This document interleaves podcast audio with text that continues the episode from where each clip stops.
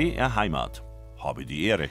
Mit Bettina Arne, ich grüße Sie ganz herzlich. Ja, bei unserem heutigen Gast, da muss ich ein bisschen überlegen, welche Berufsbezeichnung darf ich denn auf diesen Mann draufstülpen? Also er ist Koch, er ist Kellner, er ist Sommelier, er ist Restaurantleiter, er hat sowohl eigene gehabt als, glaube ich, auch bei anderen angestellt gewesen. Er berät zum Beispiel aktuell die Lufthansa. Er ist Juror in Kochsendungen, also ein Tausendsasser. Herzlich willkommen, Gerhard Retter. Ja, ein schönes Grüß Gott. Vielen ich Dank, was dass vergessen? Ich ähm, das Wesentliche ist, glaube ich, gesagt. Das Wesentliche Ja, ist ja. gesagt. Wie, ja, wenn Sie wo reinkommen und sagen, hallo, mein Name ist Gerhard Mhm. Retter, ich bin, was sagen Sie denn da? Naja, ich sage das, was ich bin. Ich habe Koch und Kellner gelernt und das ist auch meine Berufsbezeichnung. Ich finde es sehr schade, dass man mit diesen Berufsbezeichnungen äh, nicht mehr so Euphorie erzeugt und immer Superlativen braucht, wie Sommelier, Maitre oder sonstiges. Denn es ist unser Beruf, Koch und Kellner, und man hat ein Herz dafür oder man hat es nicht. Und warum Sie ein Herz dafür haben und ähm, vor allen Dingen, warum Sie sich für diese Laufbahn entschieden haben, welche Erlebnisse Sie haben und wie Ihr Weg eben war, von der Steiermark dann in diese gehobene Gastronomie, auch in die Sterneküche bis auch zu Eckhard Witzigmann. Eine Legende bis heute. Darüber werden wir uns heute unterhalten. Was macht man, wenn man als Steirer Bur in einem Wirtshaus aufwächst, lieber Herr Retter? Man kann gar nicht anders, als das, was man da erlebt hat, dann selber umzusetzen, oder? Man wächst im wahrsten Sinne des Wortes da rein, nicht? Es ist also ein hervorragendes Metier oder ein hervorragendes ähm, Gebiet, in dem man einfach groß werden kann als Kind. Es sind immer Menschen da, es ist Leben da, es, man lernt viel kennen und es ist vielfältig und es macht Spaß. Mhm. Welche Ecke von der Steiermark war ja da? Also ich komme ja aus der, aus der Oststeiermark, das Vulkanland. Ich befürchte, das berühmteste wird Fürstenfeld sein, gell? Ja, oder die Gle- Regiersburg. Gleichenberg, glaube ich. Ja. Ja, ich komme ursprünglich, Ja. ich bin geboren in einer, in einer Bezirkshauptstadt, die heißt Hartberg.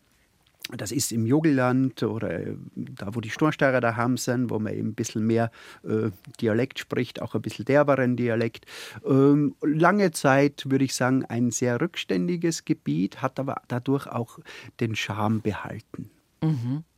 Und äh, ich glaube, bekannt ist ja mittlerweile doch schon die südsteirische Weinstraße. Da, das ist ja, hat sich ja vom Geheimtipp auch so ein bisschen entwickelt. Vor allem, weil natürlich da wirklich herausragende Weine auch äh, Na, gemacht werden. Das wissen Sie als Sommelier besser Was soll ich als sagen, jeder. als, Steirer der Beste Der natürlich. Beste. ne?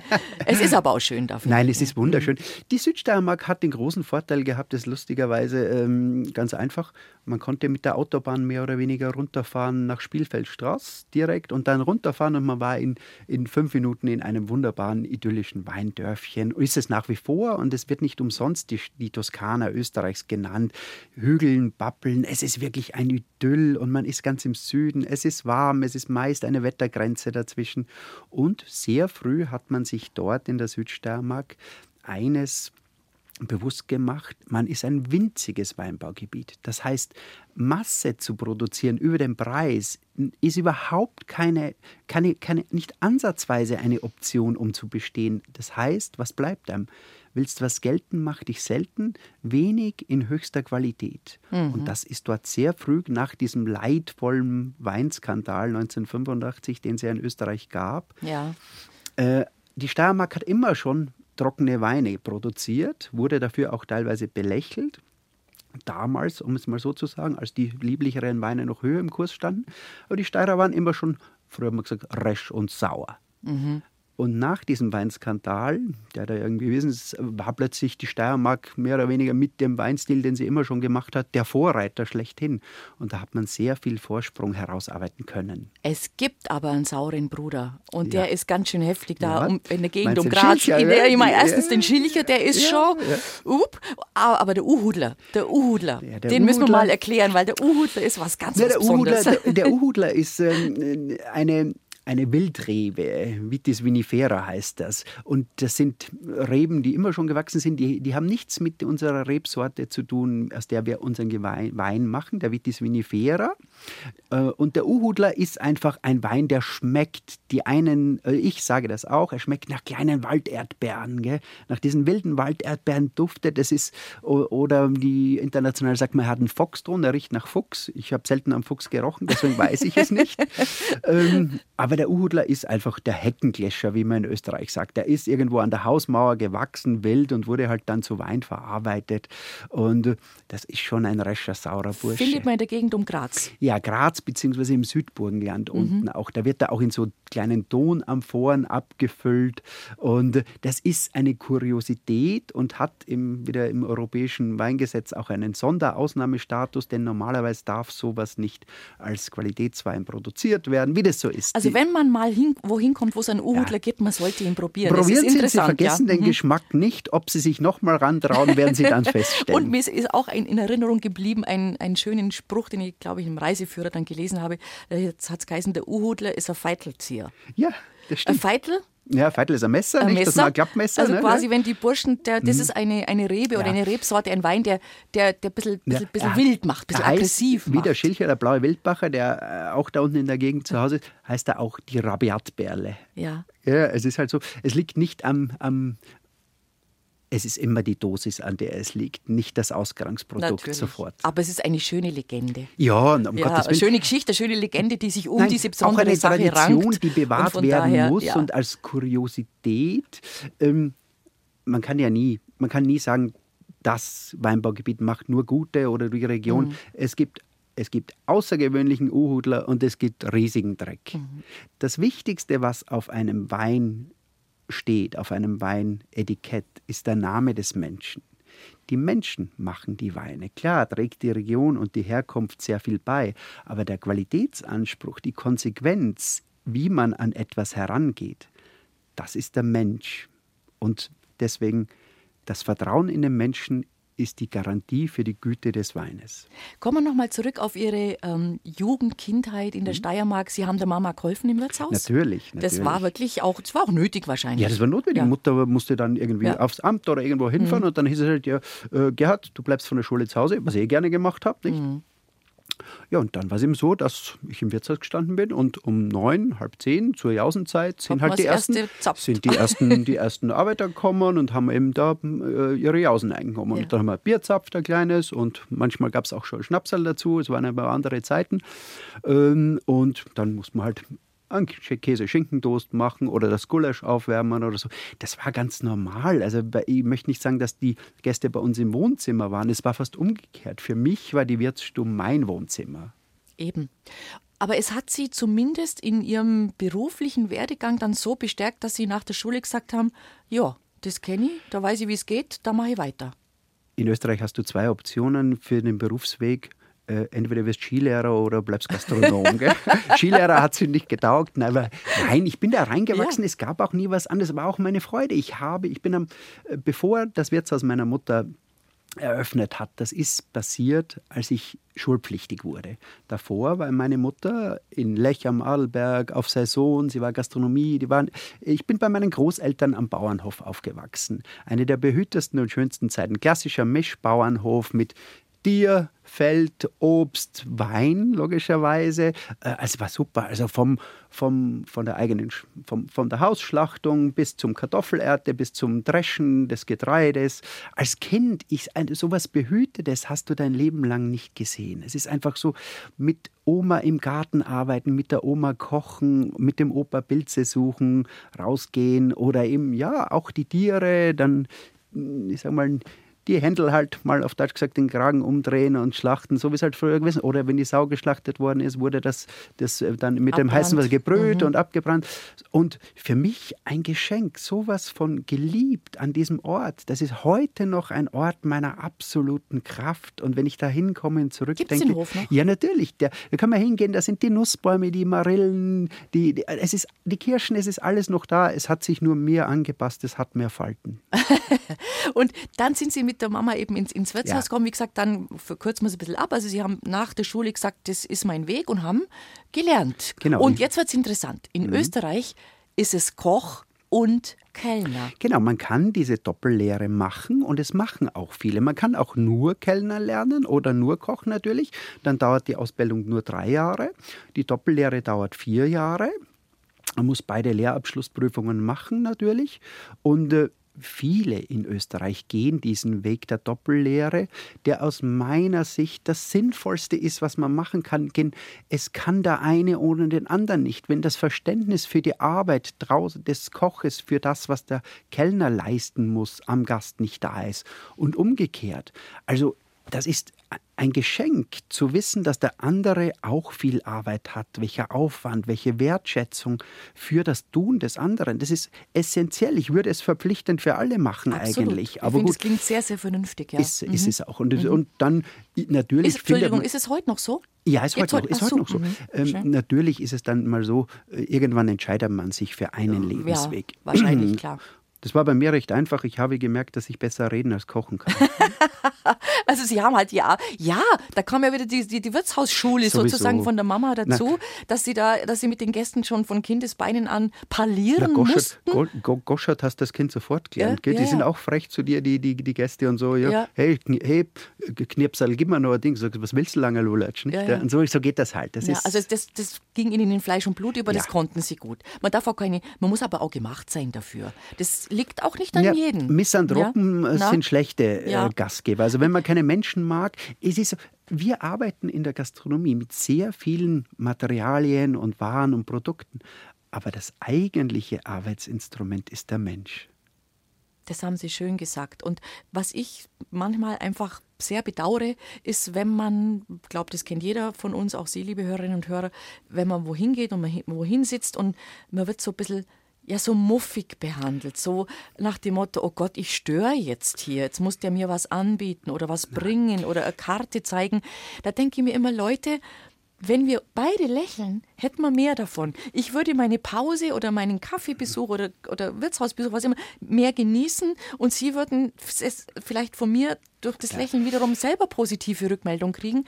Das, das verstehe ich eigentlich Es nicht. ist ganz ja. schlecht. Also ich muss immer sagen, Service, Service, Kontakt mit Menschen. Ich würde Ja. nicht nur in der Gastronomie, Kontakt mit Menschen. Warum erschwert man es sich selbst so? Das ist einfach ein, also Masochist eigentlich, diese Menschen. Äh, Freude zu bereiten, ist ja was unglaublich Schönes. Wir in der Gastronomie oder in der Dienstleistung, wenn man so will, wir werden bezahlt, um andere glücklich zu machen. Das ist ja eigentlich ein Geschenk, nicht? Und äh, der Service unterliegt dem Uno-Acto-Prinzip. Das heißt, es ist etwas, das hergestellt und konsumiert, wie diese Radiosendung hier jetzt live, sozusagen live. Man hat keine zweite Chance. Wenn man Natürlich hat man selber, unterliegt man auch emotionalen Schwankungen und man ist nicht immer Jubel, Trubel, Heiterkeit. Gell? Aber trotzdem muss man die Professionalität an den Tag legen. zu wissen, Ich bin hier der Gastgeber. Das heißt, da kommt mein Gast rein bei der Tür, egal ob jetzt in der Wirtsstube oder wo auch immer. Ich grüße, freundlich, mit strahlenden Augen, positiv geprägt. Was zurückkommt, weiß man nicht, aber das ist auch nicht meine Aufgabe. Ich bin der, der als erstes die Hand reicht und sagt, herzlich willkommen. Und Fachwissen können Sie alles lernen. Filetieren, tranchieren, Wein, verkosten, alles. Herzlichkeit hat man oder man hat sie nicht. Man kann auch dahingehend an sich arbeiten, das ist klar. Aber es ist schon schöner, es ist ehrliches, gelachtes Gesicht, als es ist aufgesetzte, trainierte Lächeln. Die trainierten Affen machen alle nichts falsch, aber wenig richtig. Gutes Benehmen, glaube ich, ist immer auch eine Frage der Herzensbildung. Ja, ähm, die Basics, äh, die man lernen muss, genau, das ist so. Äh, mein, äh, den Herrn Knigge sollte man schon mal irgendwo im Leben begegnet sein. Und letztlich, wissen Sie, es gibt vier Wörter, die im Leben sehr essentiell sind. Das eine ist Bitte, Danke, Grüß Gott und auf Wiederschauen.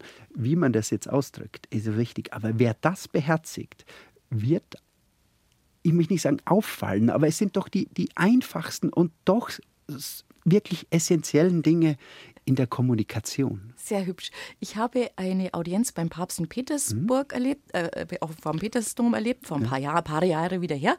Da war unsere Jugend damals mit dabei, wollten wir Ihnen einfach mal zeigen. Und ähm, da hat der Papst gesprochen und es ging, es ging um die Ehe, um jede Art mhm. von Ehe oder Beziehung, um, um eine Liebesbeziehung. Und hat er gesagt, man braucht nur drei Worte, damit es gelingt. Das eine ist grazie, das andere ist permesso, darf mhm. ich, und das andere ist scusi. Entschuldigung. Genau, Entschuldigung. Sag die drei Worte. Gesagt, wenn Sie die drei Worte ja. beherzigen, das fand ich auch so, so, so prägnant, weil es so auf den Punkt gebracht war. War ja. sehr schön. Ja. Ich finde es auch so, dass man sagen muss, äh, wir streben alle nach Perfektion. Das ist toll, das ist gut so. Aber trotzdem sind es dann doch die Fehler, die die Menschen charmant machen. Und man verzeiht sie auch. Außer sie sind, ich sage, die schlimmste Sünde in unserer Dienstleistung, in der Gastronomie oder so, ist die Arroganz. Mhm. Und die, und die Hochnäsigkeit. Und Missmut. Ja, Arroganz sowieso. ist auch schlimm, ja, ist noch ja, schlimmer. Wahrscheinlich ist es noch schlimmer, aber doch, und Missmut. Missmut ist auch deswegen nicht schön, äh, muss man sagen, das darf man nicht begehen. Es muss jeder Gast den Wert erfahren, den man einfach erwartet oder den man zu geben imstande ist. Mhm. Habe die Ehre, heute bei uns zu Gast Gerhard Retter, Koch und Kellner, wie er so etwas, ja, ähm, wie soll ich sagen, zurückhaltend von sich selber sagt, aus der Steiermark, der ähm, sehr bekannt ist in der deutschen Gastroszene. Wenn Sie gerne Kochsendungen anschauen, was ich auch gerne tue, dann haben Sie ihn vielleicht in der ein oder anderen schon mal als Juror auch entdeckt. Ähm, Sie sind damals von der Ausbildung, die Sie in der Steiermark ja ganz normal sozusagen absolviert haben, ziemlich schnell bei einem der größten seiner Zunft angelandet, nämlich bei Eckhard Witzigmann in der Oberschiene in München. Und da haben sie einfach mal klingelt. Ja, das also, äh, mit, mit eines der größten ja. Glücke meines Lebens, dass mhm. ich da gelandet bin. Und es war mehr oder weniger purer Zufall. Ich war in mit meiner damaligen Freundin in Bad Griesbach zum Vorstellen in einem Hotel und auf dem Rückweg haben wir eine Nacht in München verbracht. Und dann ist mir eingefallen, dass doch in München, da ist doch dieser Österreicher, dieser berühmte Koch, dieser Witzigmann. Und dann habe ich geschaut, wo er ist. Und dann bin ich da hingelaufen, ohne Termin, ohne irgendwas. Und habe da geklingelt an der Tür und gesagt, Grüße, Retter, komme aus der Steiermark, äh, habe Koch und Kellner gelernt und würde gern bei Ihnen arbeiten. Dann hat der Herr Biredo, mein Dame, der Metre, also der mhm. Oberkellner, der, der die Tür äh, aufgemacht und hat äh, ja, zehn Sekunden geschaut. Und gesagt, na komm mit. Mhm. Und dann bin ich mit oben in den ersten Stock in die, in die Bar. Aber da haben Sie gleich einen guten Eindruck gemacht, sonst hätte er Sie nicht reinlassen. Ganz sicher, der hat Sie genau in den paar Sekunden hat er Sie erkannt ein bisschen, glaube ich. Hm? Ja, man, idealerweise, mhm. also ich sage mal so, ohne Selbstbeweigerung, mhm. wenn ich Glück habe, ja. Äh, auf jeden Fall durfte ich dann hoch da oben in die, in die Bar und dann ein paar Minuten gewartet und dann ist der Herr Witzigmann gekommen, unser Chef oder der Alte, wie wir ihn äh, respektvoll immer noch nennen. Der alle. Alte? Der Alte, ja, das ist der Alte, der Alte. oder der Chef, gell.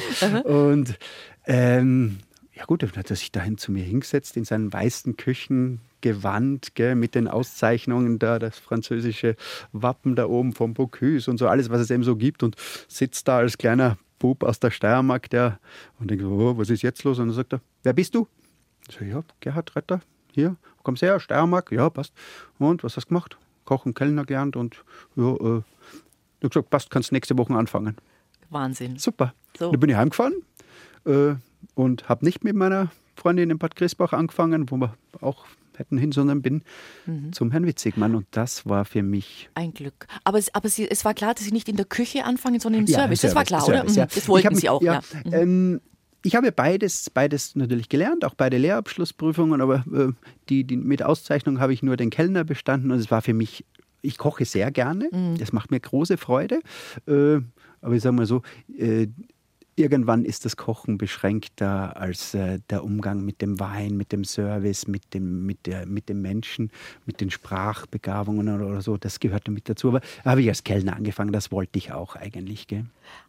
Und Sie haben gesagt, damals hat eigentlich meine Ausbildung ja, begonnen. Komplett. Du, du bist, ich, also ich habe natürlich gearbeitet im Wirtshaus daheim und auch in dem gutbürgerlichen Betrieb. Da gab es sonntags, mittags und äh, eben 200 Leute zum Familienessen oder weiß nicht, um 10, 30, 11 Uhr nach der Kirche gab es die ersten Leute, die Feuerwehr ist gekommen und hat das Gulasch gegessen, die Biere und so. Alles klar. Aber ähm, aber es hat mich trotzdem auch in der, der, Ausbildungszeit dieses Fine Dining, also wenn man sagt, diese Nobelgastronomie schon interessiert. Ich bin da auch schon als Lehrling dann gefahren mit meinen Kollegen da in Steireck nach Wien, was damals auch heute noch oder immer so berühmt war. Wir haben 700 Schilling, also umgerechnet waren es da damals 100 Mark mhm. und, äh, und, und jetzt sind es 50 Euro oder wie auch immer. Ähm, Fall, das haben wir verdient, aber das Menü im Steiermark hat schon 900 gekostet, Schillinge wohlgemerkt. Aber mhm. das haben wir uns geleistet und es war super. Und ähm, naja, dann bei Witzigmann angefangen und dann ging es, also die, das war zurückgesetzt auf Null. Du fängst bei Null an. Da hast plötzlich äh, Silberbesteck, feinstes Kristall, äh, Gläser, Weine, die, keine Ahnung, 1000 Mark damals mhm. gekostet haben und das Menü am Abend hat 225 Mark gekostet. Gell? Und äh, ja, Tischdecken, die wurden gebügelt, es war ein Blumenschmuck ohne Ende, also es war richtig. Und da ist als, als Steirerbur bist du mal geflasht. Gell? Aber es war dann ehrlicherweise auch so, die ersten zwei Monate bin ich sowieso bis auf das Abnehmen der Garderobe nicht Nur an die Gäste gekommen. Gell? Nee, nee das war immer so. runter im Keller, unten die Silberpoliermaschine ah, und das ist der gelaufen, alles vorbereiten, polieren, dass mhm. alles glänzt und da hat man sich erst langsam, man hat mich sozusagen nicht gleich auf den Gast losgelassen. Das wäre ja auch nicht gegangen. Nein. Muss man ganz ehrlich sagen, es wäre einfach vielleicht nicht gegangen. Nee, aber ich habe es ja. von der Bicke auf gelernt. Ich war relativ lange dort, was sehr gut war für mich. Dadurch ist man nach oben gefallen, weil die Fluktuation in diesen Häusern sehr groß ist. Das heißt, die Leute gehen hin, arbeiten ein Jahr, holen sich ihr Zeugnis und ziehen weiter. Ja, das, die wollen diese Station einfach ja, haben ja, für ihren Lebenslauf. Lebenslauf was ja. lernen, was mitnehmen. Weil du einfach sagen kannst, ich komme daher oder ich war auch da. Ja. Ich habe ein wunderbares Mädel gefunden, damals mhm. in München, die, die liebe Suse, die ist Logopädin hier immer noch äh, in München. Äh, die war meine damalige Freundin und wir haben da in, in Heidhausen eine schöne Wohnung gehabt und es gab für mich da äh, keinen Grund, Grund weiterzuziehen, weil es habe naja, ich sehr es gut war ja auch Deutschlands mehr oder weniger erste Adresse, ja. also warum hätte man weiterziehen sollen? Ne? Nee, vor allem es gab so viel zu lernen noch und ich durfte dann auch durch das, dass die anderen, also wenn ich, ich durfte dann natürlich irgendwann zu den Gästen, dann hast du eine eigene Station gehabt, also vier, fünf Tische, die man betreuen, betreuen durfte. Zuerst nur als, als Kommi, Kommi sind die die mhm. Handreicher sozusagen. Und dann wurde man Chef de das heißt, man war verantwortlich, man hatte selber Kellner, die einem ähm, zugetragen haben oder Gästekontakt. Und dann ging es irgendwann mal weiter in den Wein, was ja meine besondere Liebe war geprägt, würde ich sagen, durch den Opa vom Bauernhof, denn mit ihm Weinernte zu machen und Wein zu pressen und den süßen Most zu kosten von der Presse runter, so als Kind mit vier, fünf Jahren, das war schon was Superes. Deswegen war der Wein immer schon für mich äh, positiv behaftet. Mhm. Aber dann durfte ich den Sommelier übernehmen und zum Schluss bin ich dann äh, nach ein paar Jahren äh, als, als, als, stellvertretender Oberkellner weggegangen. Mhm. Aber den Sommelier übernehmen, das heißt, Sie haben natürlich sich da schon weiterbilden müssen. Ja, das, nicht, ja. das hat nicht gereicht, dass man mal hier ein Schluckerl probiert und da, sondern da muss man natürlich wirklich lernen Nein, auch. Gell? Ich, ich also, sage immer, äh, Trinken bildet, ja. Saufen macht dumm. Mhm. Aber trinken bildet, stimmt, man muss schon probieren, aber man braucht irrsinnig viel Wissen. Das muss man sich anlesen, hinfahren, mit den Winzern sprechen, schauen, wo wächst der Wein, wie wächst er, warum schmeckt der so. Also das, äh, das Thema Wein lassen Sie uns bitte, ja, ein bisschen später ja. nochmal wirklich vertiefen. Gerne, gerne, gerne. Jetzt will ich gerne nochmal in der Aubergine kurz verweilen. Ähm, vielleicht müsste man mal erklären, warum diese, man hat ja damals gesagt, die neue deutsche Küche mhm. oder das neue deutsche Küchenwunder, warum das so besonders war, warum es wirklich ein absoluter Einschnitt war in dem, was man bis dato als Gast bekommen hat in Deutschlands Gasthäusern und Restaurants? Naja, die Aubergine ist ja, im, also der Herr Witzigmann ist ja im Prinzip 72 zur Olympiade ins Dantres gekommen, dem anderen großen Restaurant in München, das er heute auch noch gibt. Äh, und 1978 hat er das Dantres dann verlassen und hat sich selbstständig gemacht mit der Aubergine, da am Max-Josef-Platz war die, also mitten in der Stadt. Ähm, es war es gab, im, es gab natürlich auch früher in Deutschland schon gute Lokale, ja. aber in dieser Feinheit, in dieser, äh, Franz, es war französisch geprägte Küche, das muss man sagen. Das ist klar, das ist auch so durch den Lebenslauf von Herrn Witzigmann geschuldet. Also der Chef war beim Bocuse unter anderem und so. Ähm, und das, was er da zelebriert hat, diese, es war gar nicht diese Nouvelle Cuisine auch, also die neue Welle. Das heißt, man hat die Produkte veredelt, verfeinert. Es war leichter gekocht. Es war vor allen Dingen leicht. Ich glaube, leicht, leicht, ist ein wichtiges leicht, Stichwort, ja. dass man diese schweren Soßen. Und es hat sich nicht über die Menge mhm. definiert. Natürlich, ja. es war jetzt auf Deutsch gesagt keine zwei Schweinshaxen im Hauptgang drauf, sondern drei Tranchen von der Taubenbrust.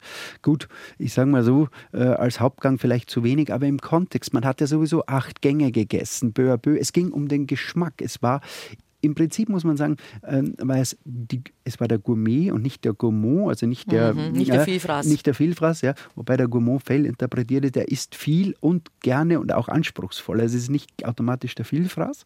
Ähm, aber wenn man, wenn man es ein bisschen vertieft, ist es fast Epikureer. Das heißt, sind, ich kastei mich fast. Das heißt, ich esse, ich esse nur das Feinste, ohne dass es jetzt irgendwie abgehoben ist. Aber es geht mir um den Geschmack. Und diese Suche nach dem Geschmack in Kombination mit dem, was der Herr Witzigmann gemacht hat, französisch inspiriert, aber trotzdem regional. Wir hatten das äh, Lamm aus, aus Bayern, wir hatten die Produkte der Region, diese saisonelle Küche, die es einfach gab, nicht mehr fetttriefend, schwer und erschlagend. Die Soßen war, nicht so gebunden, nein, Butter es war, also kein, und sowas, nein, wie man es halt genau, bis dato gemacht ja, keine, keine Einbrennen, wie man in Österreich sagt. Also, ja, also so eine Mehl, meine Mama hat das noch gelernt. Ja, in der Hauswirtschaftsschule, wie man Soße muss man einbrennen machen. Natürlich. Ja. Hat, es ist auch so, es hat auch alles seinen Platz und seine Berechtigung und seine Zeit, aber man kann sich auch weiterentwickeln. Das haben wir auch gemacht. Wir wohnen nicht mehr in den Höhlen und idealerweise hat man auch eine Heizung. Hm. So ist es beim Essen und beim Trinken auch.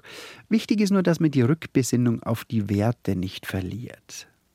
Und da war es natürlich auch, denke ich mir, äh, an vorderster Front im Service einfach so, dass man mit allem umgehen musste. Sie hatten mhm. bestimmt viele, viele Weltstars oder wirklich ja. bekannte Menschen zu Gast, aber eben auch Leute, die sich's geleistet haben, die da einen Hochzeitstag gefeiert haben ja. oder mal einen Geburtstag. Und beide muss man, wie Sie es vorhin schon erläutert haben, so behandeln, dass sie rausgehen und sagen, toll was. Selbstverständlich. Die es ist unsere Aufgabe, die Menschen glücklich zu machen. Und wenn jemand dahin kommt, dieses Geld bei dir lässt, dann musst du ihm einen Gegenwert dafür geben. Der Gegenwert, dass er nicht hungrig heimgeht, das ist ja viel zu wenig. Das ist ein Gesamterlebnis. Wenn ich da rausgehe und es ist mir leid ums Geld, dann war was falsch. Dann ist es leider falsch. Dann mhm. komme ich auch nicht wieder. Warum sollte ich das machen? Gleich so aufs Finanzamt tragen, nicht? Mhm.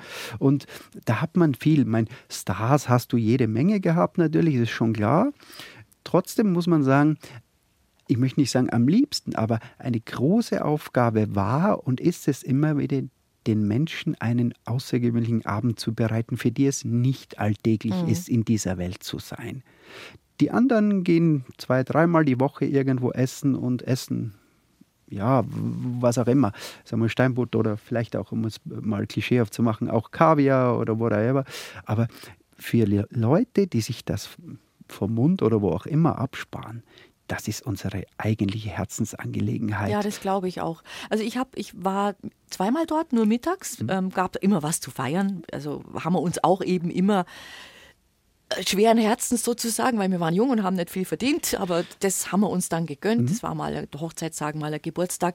mittags, da war es eben ein bisschen günstiger. Und das weiß ich noch ganz genau wie heute, wie sauer mir das aufgestoßen ist. Da war am Nebentisch ein, ein Gast, da hast du gesehen, der kommt da sehr oft. Also der wurde begrüßt mit Namen und es war klar, den kennt man hier, der kommt regelmäßig hier rein. Und der hat halt irgendwas bestellt und dann saß er am Tisch und hat die Zeitung aufgemacht und hat Zeitung mhm. gelesen. Mhm.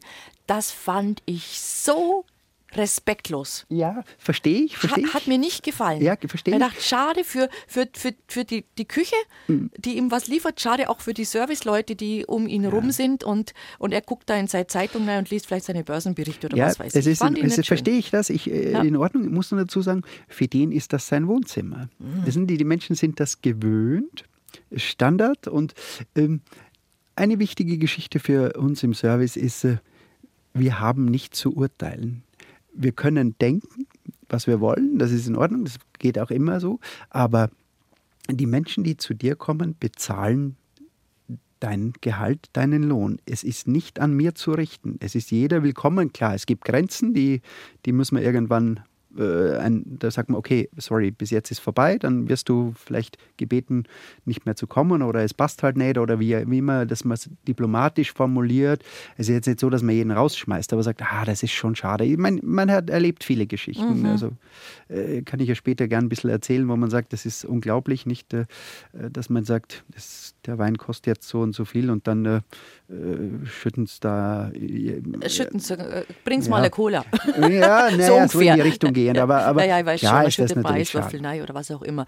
Ähm, ja, gut verstehe ich. Und man braucht auch beides. Man braucht ja. natürlich genau, man braucht es, um so einen Laden am Laufen zu halten, braucht man auch die, die vielleicht dann da sitzen in der Zeitung lesen, weil sie es einfach leisten können, da jeden Mittag zu essen, wie die anderen, die einfach dahin pilgern mit wochenweiser Voranmeldung und sagen, einmal möchten wir uns da diesen Mittag oder diesen Abend gönnen. Ähm, wir müssen später vielleicht schon nochmal über diese ganzen Kostenentwicklungen in der Gastro reden, weil ich glaube, dass das vielen Leuten auf den Nägeln brennt. Einfach mal erklären, Sie wissen das, ähm, warum kostet heute ein Hauptgang, ist einfach unter 40, 50 Euro natürlich nicht mehr zu kriegen in so einem Laden. Warum ist das so? Das können wir uns vielleicht wirklich mal ein bisschen, bisschen auseinander äh, klamüsern. Was mich noch interessieren wird, würde jetzt zur, zur Aubergine. Ähm, hat sie das in, also Sie sagen ja, Sie haben, äh, Sie haben da gelernt, das alles war in Ihre Ausbildung, Sie haben alles, alles, da gelernt. Das war für Sie, wie man so schön sagt, ein, ein auf Neudeutsch ein life-changing ja. Moment, dass Sie da wirklich mhm. gelandet sind und es hat Sie für Ihr Leben geprägt für ihr weiteres und begleitet. Und Absolut, da bist mhm. du total angefixt, angekommen in diese Materie, die hat man inhaliert, aufgenommen und man wollte sich mit dem Besten der Welt messen, weil man ja selbst in einem der Besten der Welt war. Der Herr Witzigmann ist einer von vier Köchen des Jahrhunderts, also des vorigen Jahrhunderts jetzt ja schon, nicht?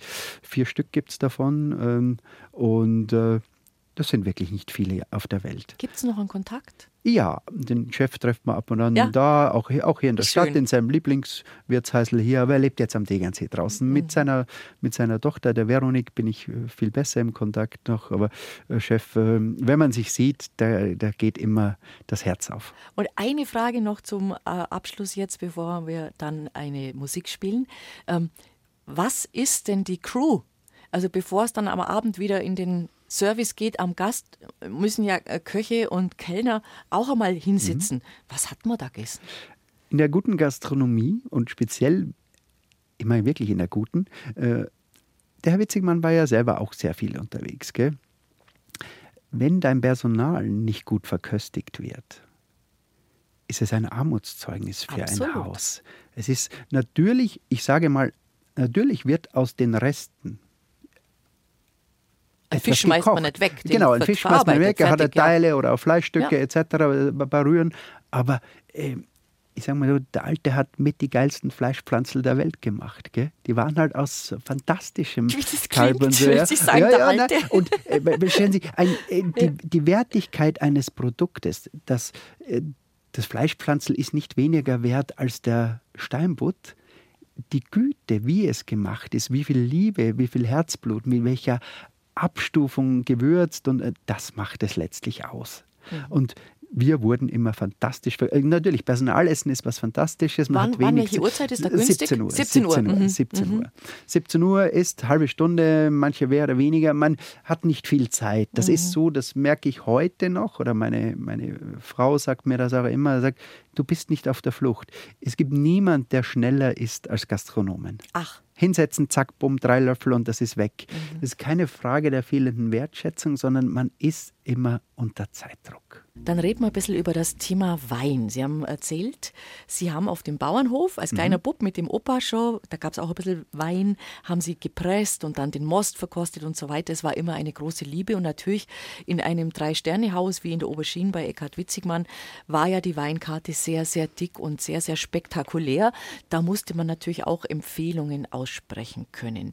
Stelle ich mir sehr schwer vor tatsächlich. Wie macht man das? Ja. Da kommt ein Gast, du kennst ihn nicht, du siehst ihn zum ersten Mal, du weißt im Idealfall natürlich, was er bestellt hat.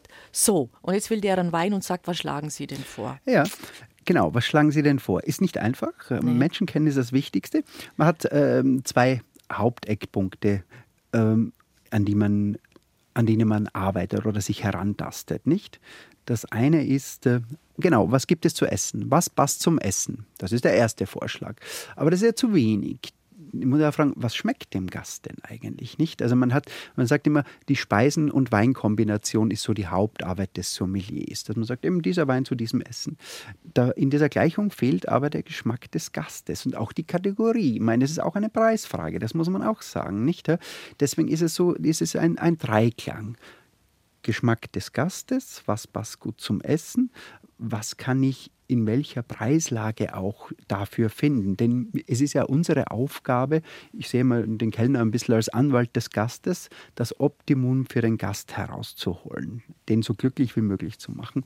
Ähm, Natürlich ist es schwer. Da hast du tausend Weine auf der Karte. Wenn du da als junger kleiner Bub hingehst und sagst, du, äh, ich kann mich noch an eine Situation erinnern, da hat mich der Herr Biredo in den Keller geschickt und sagt, äh, Tisch 5 kriegt den Bacavella äh, sag ich, warte mal, ba, ba, ba, was? Was, äh, was kriegt er? Ja, genau, ja, genau, was kriegt er? Was ja. kriegt er? Naja, okay, ich, Weinkarte, ja, also ein portugiesischer Kultwein immer noch, ja, Bacavelle, aber ich habe die noch nie gehört, von Dutten und Blasen, keine Ahnung.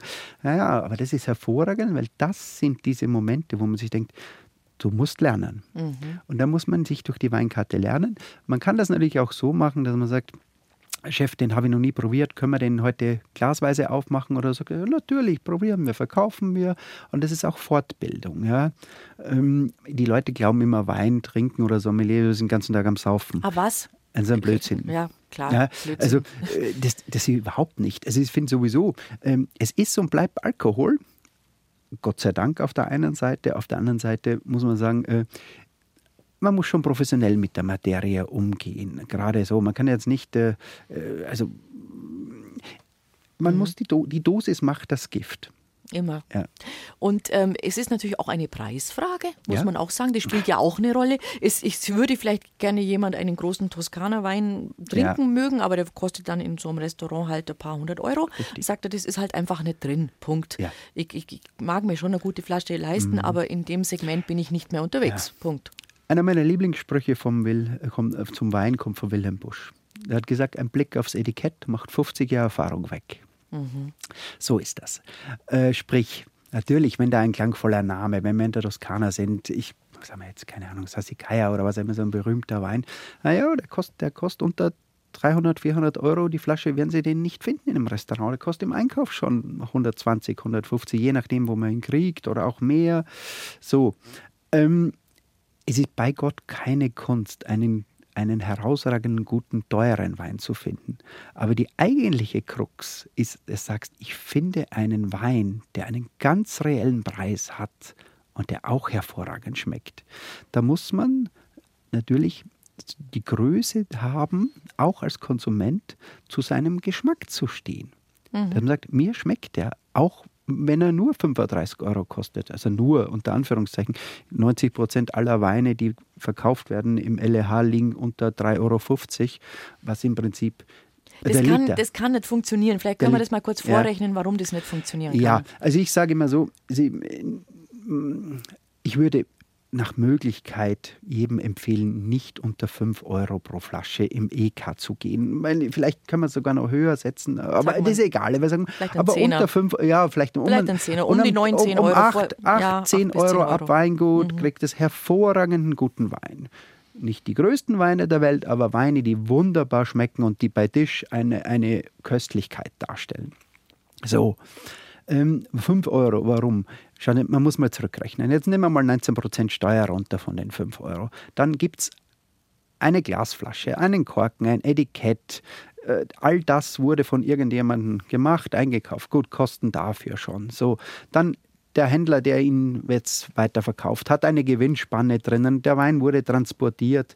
Wenn man das zurückrechnet von diesen 5 Euro, wie viel Geld ist eigentlich für die Flüssigkeit da drinnen übrig geblieben und wie viel hat der Mensch, in dem Fall der Winzer, denn eigentlich für seine Arbeit bekommen?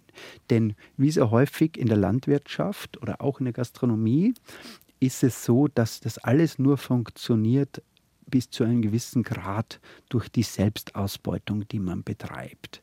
Der Winzer auch. Wenn man die tatsächliche Arbeitsstunde einrechnen würde, wäre es unmöglich, diese Weine herzustellen. Außer man macht sie groß und industriell in Massen, die es gibt. Die Kellertechnik ist so gut wie noch nie. Das heißt, auf Deutsch gesagt, was heißt Kellertechnik? Ohne das zu verteufeln, wir brauchen die Kellertechnik, das ist wichtig, das ist so.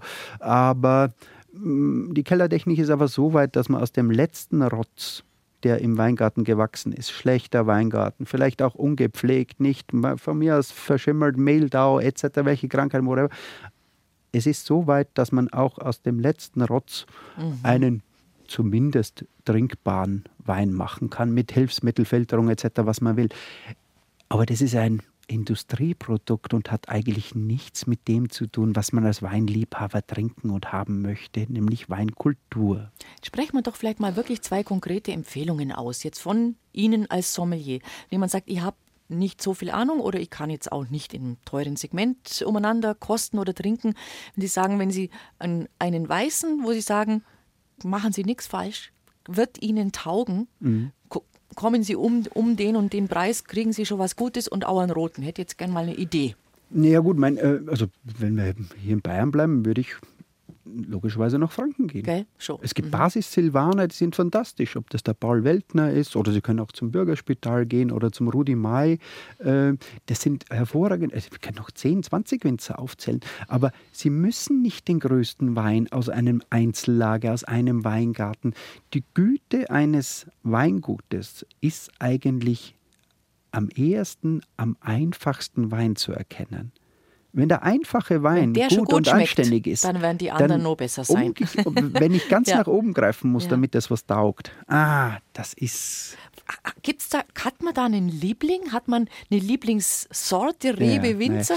Das ist Schon, eine Frage, die häufig ich kommt. Weiß, aber Sagen das, das, ist ja so, ich sage mir den Leuten, was ist dein Lieblingswein? Ja, jetzt bin ich Österreicher oder Steirer. Der Sauvignon Blanc und der gelbe Muscatella sind mir natürlich besonders ans Herz gewachsen. Das ist so von, von ich möchte sagen, von Kindheit auf. Und ja, ich mag den Blaufränkisch, ich mag den Spätburgunder und den Pinot Noir, aber um es zu beantworten, und das ist immer meine, meine einzige Antwort, die ich geben kann. Schauen Sie, Sie fragen mich, was ist meine Lieblingsmusik? Mhm. Okay, wenn ich auf der Wiesen bin und nach der dritten Maß, dann ist Who the Fuck is Alice einfach ein fantastisches Lied. Ja? Und das ist das Beste, was es da gerade gibt. Ja? Und, äh, Ça dépend. Ich ja, ja, merke schon. Und es dann, hängt davon und dann gehe ich in die Oper, ja. dann ist es was anderes, aber wo immer. Und, und ich liebe den Jazz ja. auch und so ist es auch beim Wein.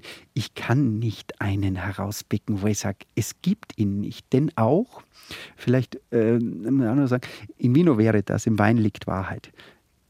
Das ist falsch falsch im Sinne von, es kann nur jedem seine eigene Wahrheit. Ein absoluter Qualitätsanspruch an Geschmack ist, das gibt es nicht. Gott sei Dank nicht. Jeder muss sich selber schauen, was schmeckt mir möglicherweise muss ich an meinem Geschmack arbeiten und ich kann das. Ja, es gibt natürlich aber auch die sogenannten Etikettentrinker. Das ja. sind Leute, die einfach, sagen wir mal, ganz brutal die Kohle haben. Die Klar. müssen nicht aufs Geld schauen, die schauen mal auf die Karte drauf. Ah, oh, da steht ein wunderbarer Bordeaux oder was, der kostet jetzt schlappe 600. Her damit ganz ehrlicherweise müsste man mhm. wahrscheinlich, würde wahrscheinlich das Sommelier sagen, wenn ich gewusst hätte, dass sie diesen Wein trinken wollen, ja. hätte, ich, hätte ich es gerne schon vor ein paar Stunden gewusst. Gell? Das stimmt. Das kommt ja noch dazu, ja. dass man dann eigentlich diese großen Preziosen. Große Weine. Ja. Große Weine müssten zelebriert werden, mhm. um zur Größe aufzulaufen. Und ähm, ich sage mal so, je besser, desto mehr Zeit etc. Es ist in der Praxis nicht immer so einfach. Wenn ich, es gibt auch Winzer, die sagen, mein Wein musst du eine Stunde, äh, äh einen Tag vorher aufmachen, dekantieren. Sage ich, du, das ist anwenderunfreundlich. Ja, ich kann stimmt. das nicht machen, das funktioniert nicht. Also das ist, das muss schon auch für den, für den Trinker möglich sein, den Wein zu, zu genießen in Bestform. Aber trotzdem, wer eine der Hauptinvestitionen in, in Wein, neben dem Wein selbst, wäre das Glas. Mhm. Also woraus trinke ich einfach? Ein großer Wein, das Glas ist für den Wein wie der Konzertsaal für den Musiker vertiefen wir später nach den 11 Uhr Nachrichten. Und natürlich wollen wir auch ein bisschen das, ja, sage ich mal, Geheimnis lüften, warum Sie aus Berlin wieder nach München mhm. zurückgekommen sind, wo Sie jetzt schon seit äh, ein paar Jahren wieder leben und welches Projekt Sie da in Angriff nehmen. Hören wir nach 11.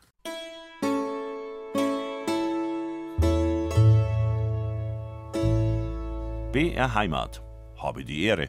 Mit Bettina Arne, ich grüße Sie ganz herzlich. Wenn Sie erst ein bisschen später zu uns gestoßen sind, bei uns geht es heute ja um, um Küche, um Wein, um guten Service, denn das alles kann und weiß Gerhard Retter, unser heutiger Studiogast. Und warum er gerade wieder in München lebt und welches spannende gastronomische Projekt er da verfolgt, das ist noch nicht ganz fertig, das wird er uns im Laufe der kommenden Stunde erzählen. Wir haben uns kurz vor elf ein bisschen über den Wein unterhalten.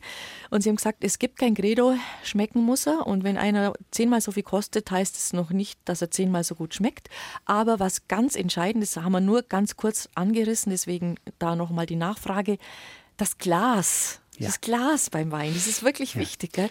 Der beste Bordeaux schmeckt nicht aus einem Na, Pressglas. Es ist ja Frankreich eigentlich per se schon äh, graus, gell? weil es mhm. ja keine Glaskultur da gibt. Nee, Klar, das sind nicht. die Österreicher, die Viel Österreicher äh, mit, ja. mit, mit, den üblichen Marken, die man natürlich. so kennt, natürlich auch Vorreiterrolle.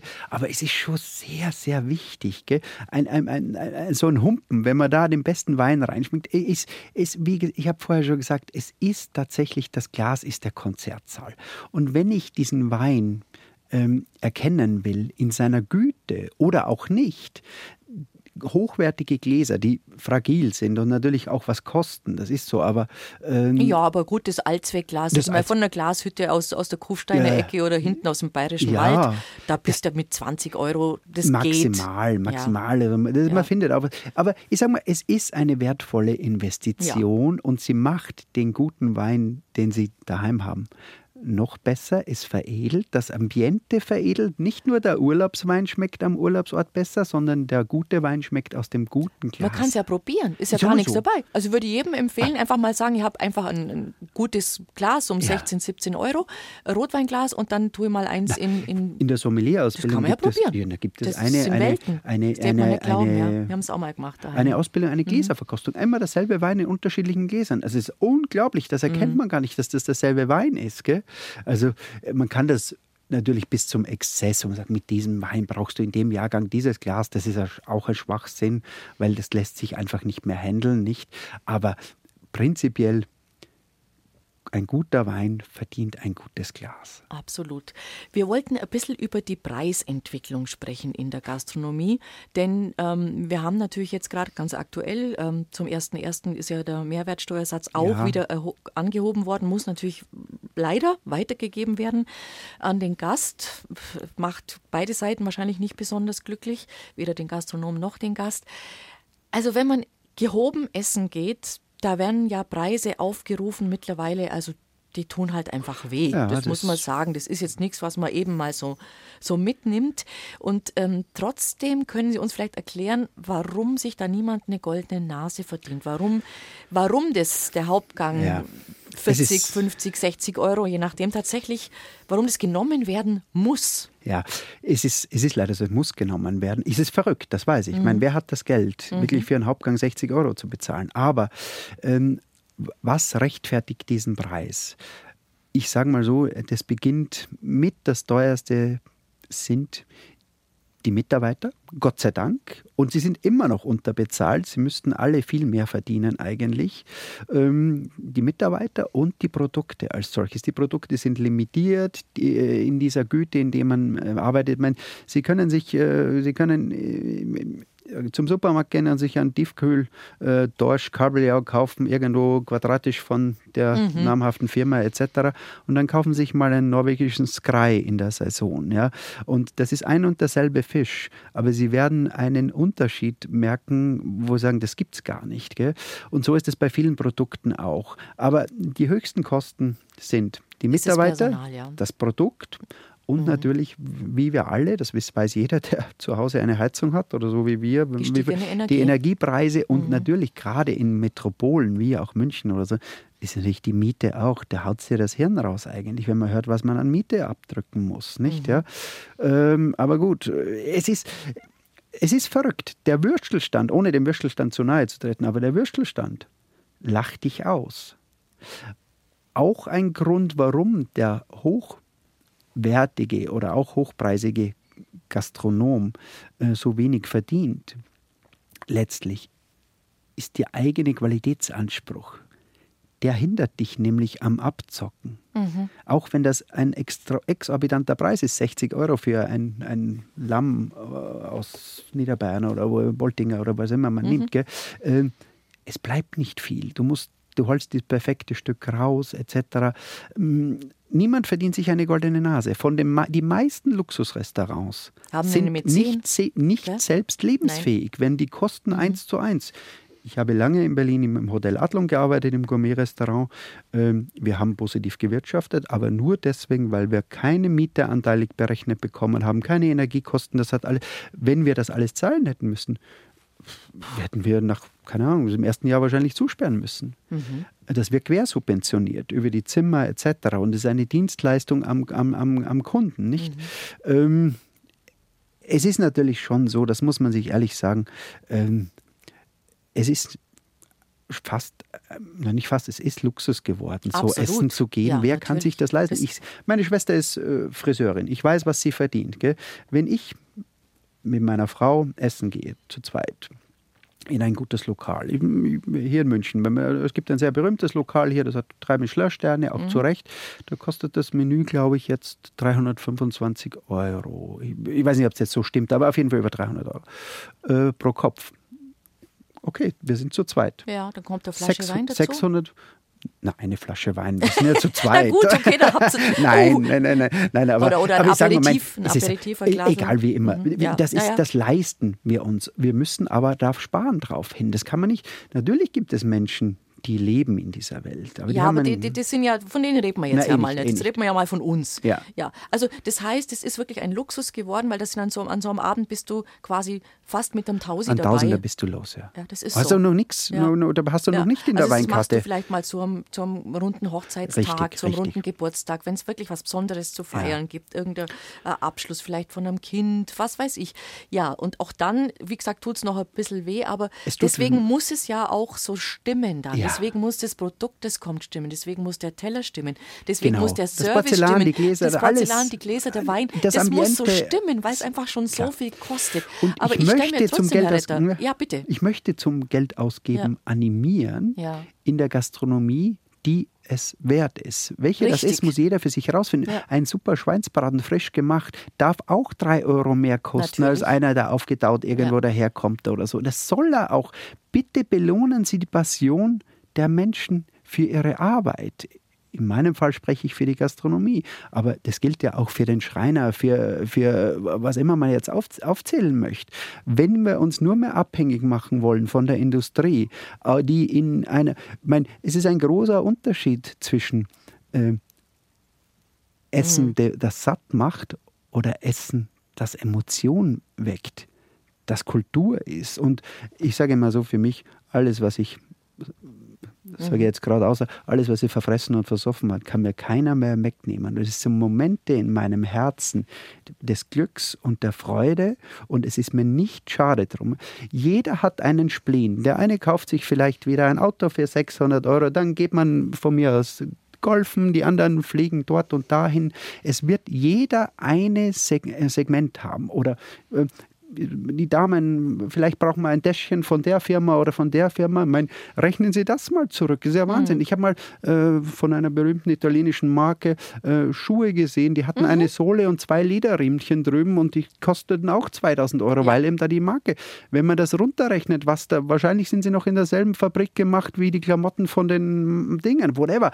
Aber ähm, da- wir haben nicht zu urteilen, ganz bestimmt nicht. Aber ich gebe sehr gerne Geld, wenn es möglich ist. Ich bin natürlich auch limitiert. Ne? Da, Wenn es möglich ist, gebe ich auch gerne viel Geld für sehr gutes Essen und Trinken aus. Es, es ist mein Leben. Ich freue mich, dass ich das machen kann. Und äh, wir wissen nie, was morgen ist. Sie können gern für die Zukunft sparen. Sind Sie denn nicht manchmal ein bisschen frustriert, weil, wenn Sie, ja, weil Sie aus der Branche ja kommen und eben diese ganzen Zahlenspiele, die da dahinter stecken, auch kennen, dass Sie sich denken, mit wie wenig sich Menschen im wahrsten Sinn des Wortes heutzutage manchmal abspeisen lassen. Also ich finde halt, dass, da- dass die 10, 12, 13 Euro, die man für äh, Industrieware, weil es ist nichts anderes, es ist Industrieware, das Schnitzel ist äh, platt gemacht und nicht mal mit, mit Ei paniert, sondern mit Maisstärke und was Gott was alles für Chemikalien drauf sind. Und dann wird es, dann wird es so in so einer Verpackung angeliefert und es ist schon vorfrittiert und die Leute müssen es bloß noch heiß Na. machen, da brauchst du auch keinen Koch. Trotzdem kostet es irgendwie 10, 12 Euro, um mal eine Marke zu nennen. Möchtest du dafür Geld ausgeben? Unterm Strich gibt Eigentlich es nichts nicht, Teureres als schlechtes Essen. So ist es, ja. Es ist wirklich so. Ja. Diese 085. Aber gut, mein, es ist eine Frage der Wertigkeit. Das eine ist Genuss, das andere ist Nahrungsaufnahme. Nicht alle können sich das leisten äh, oder so. Wobei man ehrlich ist, Oft geht es gar nicht ums Leisten des Produktes, denn ich sag mal jetzt, wenn ich mir einen frischen Kohlrabi kaufe und den ordentlich mache und frisch zubereite, wo, wo er immer, und dann mache ich mir von mir so eine, eine, eine gescheite Bratwurst dazu. Perfekt. Ja, ein super Essen, hat einen, mhm. einen, einen, tollen Senf dazu und hey, du bist auch im Himmel, nicht? Gell? Ja. ja, aber oft ist es gar nicht das, sondern der Aufwand und die Arbeit und die Zeit. Den Kohlrabi, du musst ihn halt schälen, einkaufen gehen etc. Aber trotzdem ist es so, Kinder, man muss sich doch, wenn ich immer nur Müll in meinen Körper reinschütte oder du, dann äh, ist, wird es auf Dauer nicht gut sein. Mhm. Und äh, die Industrie ist natürlich gemein. Sie macht uns ich möchte nicht sagen abhängig, man suggeriert den Geschmack. Nehmen wir das Vanilleeis, vielleicht mal ohne, mhm. aber ähm, wenn Sie das Vanilleeis, das Sie da gemeinhin äh, kaufen, ob jetzt am, als Schlecker oder, oder irgendwo auch immer, das Vanilleeis ist nicht gelb. Nein war es auch Echtes Vanilleeis. Es, hat, heißt, es, es ist nicht gelb. Mhm. Und es ist ja, also das, das sind, wir, da, da hat uns die Industrie etwas vorgegaukelt und tut es nach wie vor und sie gibt den Geschmack nach, sie konditioniert uns nach ihrem Gusto und Wissen. Und mhm. äh, da muss man ein bisschen nachdenken, ob das von der Natur aus eigentlich so ist oder ob man uns da nicht mehr oder weniger ähm, an, an, an der Nase durch den Stall zirkt oder wie auch mhm. immer. Also es gibt ja ähm, da eine Fernsehsendung, viele von Ihnen, liebe Hörerinnen und Hörer, werden Sie vielleicht kennen, äh, im ZDF, wo der Produktentwickler so ein der bisschen, Sebastian, ja, ne? genau, die Sünden immer aufzeigt. Ich schaue es ganz gern an, muss ich sagen. Äh, ich weiß es, eigentlich weiß ich es, aber ich bin dann doch immer wieder geplättet, ähm, wie viel ich doch trotzdem nicht weiß, auch wenn wir uns hier mit dem Thema Essen sehr oft auseinandersetzen, ja. vor allem mit dem Thema gutes Essen, gute Lebensmittel. Morgen werden wir zum Beispiel eine Biokäserei aus dem Westallgäu zu Gast haben, die alles selber machen, tolle Produkte haben. Und wir wissen eigentlich, wie viel Schmuh da getrieben wird. Und wenn der dann so seine Wunderkiste aufmacht und zeigt, was da alles wieder für Pulverchen drin sind und dass diese lustige Schokocreme auf dem Frühstückstisch die Kinder Kinder so lieben, die mit den weißen und braunen Streifen, ja. nur eine gezuckerte Fettpampe ist. Richtig, da ist ja nicht mal Schoko richtig. drin oder Nuss. Oh, da wird es da schon anders. Und ich denke mir immer, hoffentlich schauen das viele Menschen an. Ja, Sebastian macht das super. Er ist auch ein sehr lieber Freund und ich habe da einen tollen Auftrag, den er da auch äh, umsetzt und äh, finde es echt fantastisch. Ähm, glaube, es gibt nur die Kosmetikindustrie, die noch mehr Schmefu betreibt aus das äh, neben der Nahrungsindustrie. Weil stimmt, ja. die Cremen, die man sich ins Gesicht oder wo auch immer schmiert, kosten ein Vermögen und letztlich ist es wie bei der Nusscreme, es besteht sowieso zu 98 Prozent aus Fett. Gute Ernährung macht auch schöne Haut. Und mit gut ja. meinen wir, wir haben es gerade in den Nachrichten gehört, gell, dass ja. die Deutschen beim Obst- und Gemüsekonsum unter dem Durchschnitt liegen und hinterherhinken. Ja. ja, wir müssen auch, ich meine, da muss man sich auch selbst an der eigenen Nase nehmen. Ähm, jetzt ich vorgestern im Supermarkt und da waren Erdbeeren aus Griechenland, gell? das ist ganz selbstverständlich. Was, was, die waren grün ohne Ende, die haben das pures Wasser. Dass die hochwertigen, guten Lebensmittel ähm, allzeit verfügbar sind, das ist eigentlich eine Illusion, die die Industrie für uns geschaffen hat. Nein, es gibt jetzt keine Erdbeeren, Nein. aus, Ende, fertig. Außer sie sind eingelegt oder mhm. einkocht oder als Marmelade mhm. oder was auch immer. Aber bitte essen wir doch das, was Saison hat an dem Dings und im Winter hat halt weniger Saison, dann ist es halt das Weißkraut oder was auch immer oder, oder die, die Rüben oder ist ja auch hervorragend. Das die ganze Wurzelgemüse, das ganze super. Kraut, ob du Würsing hast, Rosenkohl, Pastinaken. Wie gesagt, alles fein. Können wir alles machen? Meine Oma hat das noch gemacht. Es wurde in Österreich sagt man eingerext oder eingelegt und eingemacht, ja, whatever. Und so wer hat die Zeit heute noch? Meistens sind beide berufstätig und, äh, oder, oder viele und äh, dann geht nicht, es ist nicht nur die Zeit, manchmal auch das Know-how in ähm, Vergessenheit geraten und äh, man merkt es teilweise, dass die einfachsten handwerklichen Produkte, die so hergestellt worden sind, wie sie unser Ururgroßvater oder Oma oder schon gemacht haben, heute wieder die hipsten überhaupt sind. Gell? Weil man sagt, so haben wir das früher gemacht. Es hatte alles, alles ein System, eine Logik und sie war unterworfen dem Jahreswechsel. Er ist ganz schön rumgekommen in der Gastrowelt. International, national von Witzigmann über Adlon. Zuletzt war es Berlin. Jetzt ist Gerhard Retter seit einiger Zeit in München, weil er da ein spannendes neues Gastroprojekt verfolgt oder kuratiert. Oder wie sagt man da dazu? Kuratiert ist gut. Kuratiert, ja, gell? Wie eine Ausstellung, sie kuratieren ja, ist. Na, genau. Darf man erfahren, was es werden wird? Ja, Dürfen Sie es schon ja, erzählen? Also was, ich sage mal so, es, es ist äh, mitten in der Stadt mhm. und doch vom Wasser umgeben. Sprich, wir sind auf einer Insel, auf der Praterinsel. Wow. Ja, die Praterinsel, meinem Brötchengeber, das ist der Besitzer der Insel, hat die gekauft, ich glaube 2007 schon von der, von der Stadt damals. Ähm, und da entstehen gastronomische Projekte, mehrere. Das heißt, es wird äh, einen, einen Strand geben, der eh schon da ist, der wird bespielt. Es gibt die Veranstaltungslocations, die auch schon da sind. Aber es kommen natürlich auch ein Restaurant, ein Café rein und so. Aber ich möchte gar nicht so viel, so viel Details preisgeben, mhm. weil ich es noch nicht kann und auch mhm. nicht darf. Es sind sehr viele Genehmigungen noch ausstehen. Dieses Objekt ist die alte Likör- und Essigfabrik ähm, Rimmerschmidt heißt das oder hieß mhm. sie, steht unter Denkmalschutz und es ist ähm, ein unglaublich es ist ein großes Objekt mit sehr viel Platz, aber auch mit sehr viel Auflagen. Es sind viele Genehmigungen, die hart zu erkämpfen sind, die noch nicht erteilt sind. Ich möchte da nicht vorgreifen. Nein, klar. Äh, das ist, deswegen kann ich nicht viel drüber sagen. Ich kann eben nur sagen, es ist die Praterinsel, es Toll. wird was Tolles. Wir hatten ja. schon zehn Eröffnungstermine anvisiert. Wir haben jetzt für den Herbst wieder einen ins Auge gefasst. Ob es denn diesmal klappen wird, kann ich nicht sagen. Das haben wir nicht allein in der Hand. Das Restaurant ähm, wäre im Prinzip fast funktionsfähig, aber es fehlen noch die Innenausstattung und so. Aber das Wichtigste ist, es ist eben Brandschutz, Denkmalschutz, da sind sehr viele Auflagen. Die Praterinsel hat eine Auflage der Stadt, als sie eben dann privatisiert wurde, 51 Prozent der Fläche müssen Kulturnutzung sein. Mhm. Das kommt auch noch rein. Also wir werden sehen, wo die Reise hingeht, wann es wird. Mhm. Ihr werdet es erfahren. Ja, aber das ist dann so, da kommt eben der Herr, also wie Sie sagen, Ihr Brötchengeber, ja. der also das Projekt quasi, ja. der, der, der, das besitzt oder der ja, das umsetzen will, der, wie funktioniert das dann im Hintergrund? Der kommt dann auf Sie zu oder sucht einen Mann, der ihm das, genau. also aus dem Fach, vom Fach, mhm. der ihm das umsetzt.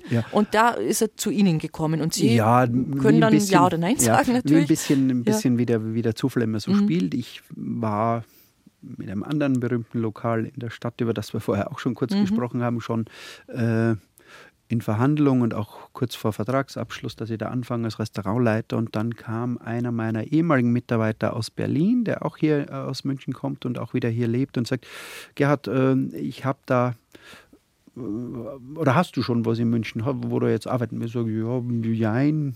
Und dann haben gesagt, na komm, ich habe hier auch ein Pro äh, Projekt, also unser Küchenchef, der Christian, der ist auch schon an Bord. Der ist auch Österreicher und hat zufälligerweise, wie ich auch, ähm, in Österreich in, im selben Lokal gearbeitet wie ich nach meiner mhm. Militärzeit. Mhm. Nach dem Militär hat man kein mhm. Geld, deswegen bin ich mhm. da in Österreich geblieben dann. Ähm, auf jeden Fall Christian aus demselben Lokal, das heißt, man war sich sofort äh, grün.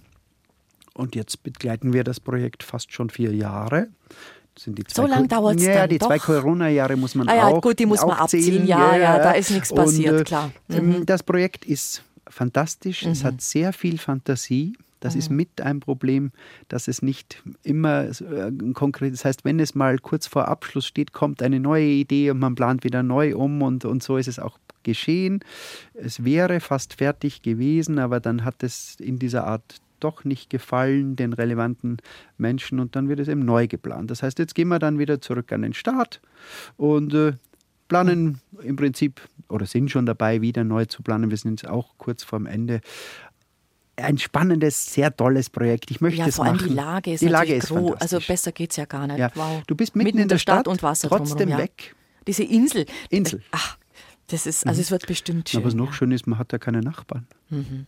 Mhm. Also spricht vieles dafür. Ja. ja. Also da, da werden es euch Nein, schon es gut auch- besuchen. Das wird sicher großartig angenommen werden, keine Frage. Es werden weil nicht es muss nur sich ja, Fine Dining, nicht? Muss, Also nicht nur nein, Gourmet, nein, sondern auch es Biergarten und sowas. Ja, also das so ist ist schön. es, so das ist ist es. schön. Genau. Und es wird, es wird sich, es muss sich rechnen. Das Ja. verschlingt sicher ganz staatliche Summen. Und von daher muss man natürlich dann auch, man ist ja auch trotzdem Geschäftsmann, Ja. also auch der, dem es gehört, Also ist das Geschäftsmann Ziel- und muss gucken, dass es läuft. Das Mhm. Ziel, das muss selbsttragend sein. Ja. Das ist, äh, es gibt Mäzen und ich habe auch einen, der das eben äh, finanziert. Mhm. Aber ich sage mal so, wenn es immer nur miese macht, dann verlieren die Leute früher oder später die Lust dran, egal wie viel Kapital im Hintergrund ist. Oder egal, wie viel sie es auch abschreiben können oder als Richtig, Steuermodell richtig. mitbenutzen können. Ja, glaube ich schon. Man will ja dann trotzdem, eigentlich will man ja erfolgreich sein. Man möchte erfolgreich eigentlich will sein. man ja. erfolgreich sein. Mhm. Der Image ist wichtig und, und, und, und Ego-Befriedigung ist bei vielen ein, ein großer Antrieb. Das ist natürlich Mhm. so. Trotzdem ist es schön, wenn man lebensfähig ist. Also dann wünsche ich dir alles Gute, dass das klappt. Vielleicht Ja. mit der Eröffnung im Herbst. Schön wär's. Ähm, und es ist wieder ein, ein wäre natürlich ein Highlight wieder. München hat ja immer so schöne Plätze, ist bekannt und zieht ja auch Touristen aus der ganzen Welt an, weil man weiß, dass es da, dass man sich da gut gehen lassen kann. Das wird sicher wieder ein tolles, eine tolle Location, wie man so schön Naja, neudeutsch, und das neudeutsch Schönste sagt. ist, ich ja. koche nicht. Ist das ein Versprechen? ja, ja, ja. Aber für die Weinkarte sind Sie zuständig. Ja, das stimmt. Also Weinkarte mache ich. Also es ist das, das möchte ich auch gerne Aber machen. Also wie Sie sehen schon, liebe Hörerinnen und Hörer, wenn man in diesem Beruf arbeitet, dann glaube ich, muss die Umzugskiste dein Freund sein. Ja, ist Ja. so. Ich, ich habe es jetzt nicht gezählt, aber ich glaube, mein, mein Umzug von ähm, Berlin bzw. Hamburg nach, äh, nach München war jetzt gleich mein 18. Umzug in meinem Leben. Mhm. Ähm, Man kriegt Routine da. Da kriegt man Routine, ja. Oh Und äh, umso schöner ist es wieder in München zu sein, weil äh, gleich die Zeit, eben da bei Witzigmann oder so, ich habe mich so heimisch gefühlt hier und das ich musste an Bruno Kreisky denken, unseren, unseren äh, österreichischen Bundeskanzler in den 70er, 80er Jahren.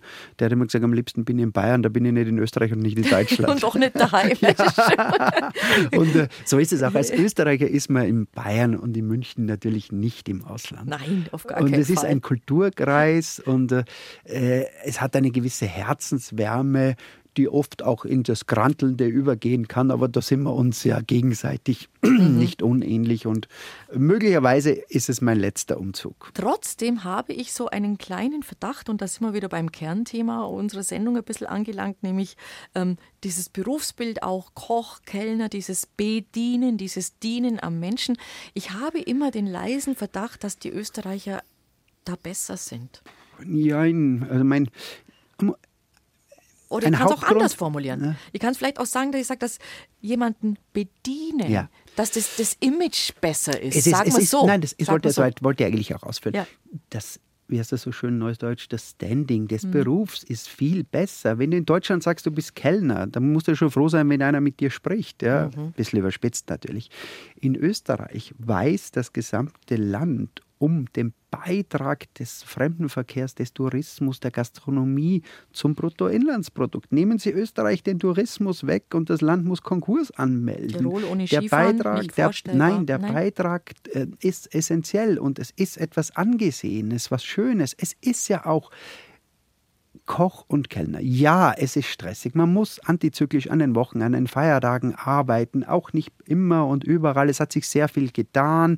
Die Szene hat auch sehr viel kaputt gemacht. Das heißt, die Leute wurden unterbezahlt und ausgenutzt. 60 Stunden äh, die Woche für einen Hungerlohn. Hat sich alles geändert. Wir haben es vorher bei den Kosten gehabt. Die Leute müssen bezahlt werden. Gute Leute müssen gutes Geld verdienen. Nicht nur in der Gastronomie, aber vor allem auch hier. Klar muss der Endverbraucher, der Letztverbraucher muss die Rechnung bezahlen. Das ist leider unser Los, nicht? Aber ich appelliere daran, dass man reingeht in die Gastronomie. Man kann die Welt entdecken, man kann die Menschen entdecken, man hat Zugänge in Welten, zu denen man sonst nie hinkommen würde. Man lernt so viel. Es ist eine Freude. Pure Freude. Ja, man muss arbeiten. Es ist Blut und Schweiß und was immer man möchte. Aber ist das nicht in jedem Beruf so? Das ist doch Wenn man ernst nimmt, schon. ich glaube schon. Also ich, trotzdem, die Nachwuchssorgen sind eklatant. Auch in der gehobenen Gastro? Ja, vielleicht in der gehobenen noch ein bisschen leichter. Ein bisschen weniger, ja. Gerade allerdings mhm. muss ich sagen, die Köche sind etwas privilegierter. Haben mhm. Sie vorher angesprochen, es gibt Kochsendungen. Ja, die sind ja sehr beliebt auch. Da ja, sind ja auch die, die da mitwirken, sind ja auch selber ja, kleine Stars. Leute, kleine, mal, ja. kleine und große Stars, alles natürlich. Aber ähm, gerade der Service, der Kellner, den ich jetzt bewusst als Kellner, muss gar nicht sagen klein mache, aber es ist halt so, ist natürlich ein Beruf, den man bis zu einem gewissen Grad jeder machen kann, mit oder ohne Lehre, aushelfen dort oder da. Aber es ist ein Unterschied, ob man Kellner ist oder ein, ein ich sage mal, LT, LTO, ein Lebensmitteltransportobjekt. Ja? Mhm. Etwa die Logistik, etwas von A nach B bringen, ist doch nicht die Arbeit. Das haben wir vorher gehabt. Die Menschen sind es. Das Erkennen der Bedürfnisse, äh, interagieren, Gastgeber sein, da sein. Gastgeber sein, das, das ist, doch das, das schöne Stichwort. ja, und Gastgeber das ist so, sein, ja. Also geht's da rein und, und ja, es ist nicht alles Gold, was glänzt. Es gibt auch viele falsche Hunde in unserer Branche, aber die gibt es überall. Und, äh, aber ich möchte keinen anderen Beruf wählen, wenn ich nochmal ja, dürfte. das ist schön, wenn man das sagen kann, ja, oder? Doch. Sie arbeiten ja auch nicht erst seit gestern. Und wenn man dann hm. doch schon ein paar Jahrzehnte auf dem Buckel hat, Berufserfahrung und das sagen kann, ja. dann ist man doch wirklich glücklich. Ja. Wir sind in einer privilegierten Zeit. Es geht in die Richtung, es gab noch nie so viel Wertschätzung, weil es viele erst äh, schmerzlich erfahren mussten, Richtig. dass kein Kellner mehr da ist, sowohl mhm. der Gast nicht, als auch der Unternehmer nicht und sagt, ich möchte Service. Ähm, wir leben in Zeiten der Superlativen, das heißt, es wird so werden, dass auch der Mittelbau hier wegbricht. Entweder es wird Selbstbedienung oder extrem äh, hoher Service bezahlt werden. In der Mitte wird es immer am schwierigsten sein, aber man soll sie nicht aufgeben. Mhm wenn Sie ein, ein, mit, mit jungen Menschen Kontakt haben, ja. und das haben Sie ja auch, mhm. ähm, gelingt es Ihnen da manchmal, jemanden in diese Richtung ein bisschen mhm. zu schubsen? Haben Sie das schon erlebt? Ja, ja, ich hoffe schon, ich hoffe schon. Und jetzt bin ich auch schon ein bisschen dabei, das haben Sie ja richtig gesagt. Ähm, meine Selbstverwirklichung äh, sollte abgeschlossen sein. Also man hat immer Träume noch und so. Was bleibt?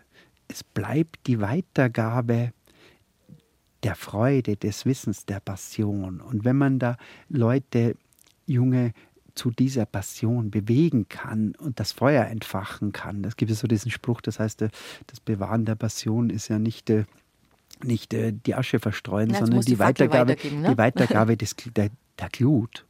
Und wenn man diese Glut wecken kann, dass man sagt, ja, Menschen sind, können irrsinnig anstrengend sein, aber sind auch gleichzeitig das Schönste überhaupt. Und das, da darf man nicht vergessen, der Glanz in den Augen, wenn die Menschen dein Lokal verlassen und sagen, danke, bis zum nächsten Mal oder bei auch immer, unbezahlbar, für kein Geld der Welt.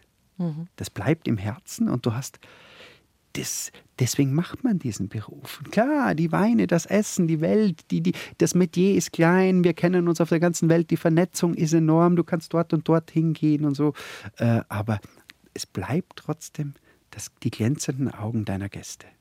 Ein Erlebnis, wo Sie sagen, das ist mir für immer eingebrannt ins Gedächtnis, also mit einem Gast, weil das für uns beide so ein, so ein beglückendes Aufeinandertreffen war?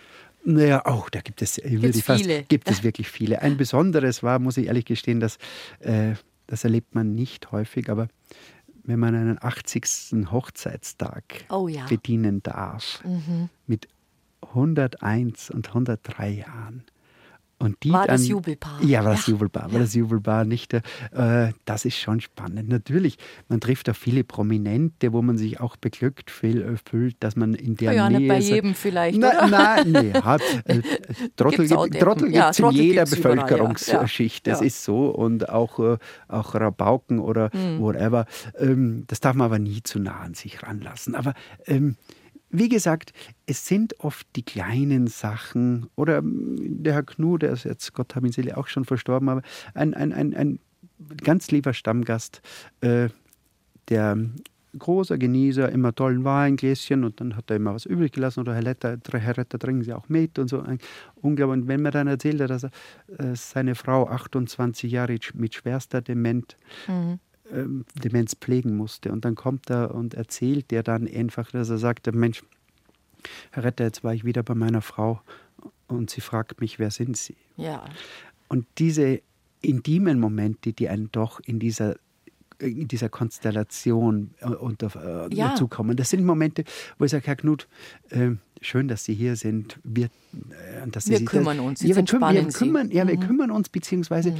ähm, es war so schön, er hat ob dieser Bürde nicht aufgegeben, seiner Passion des Genusses zu folgen, sich selbst gut gehen zu lassen. Ich weiß, er hatte eine große Last zu tragen. Aber vielleicht aber wir konnten halt, teilen. Aber ihr konntet, ihr konntet es ihm vielleicht leichter ja, machen. Hoffentlich, hoffentlich. Ja.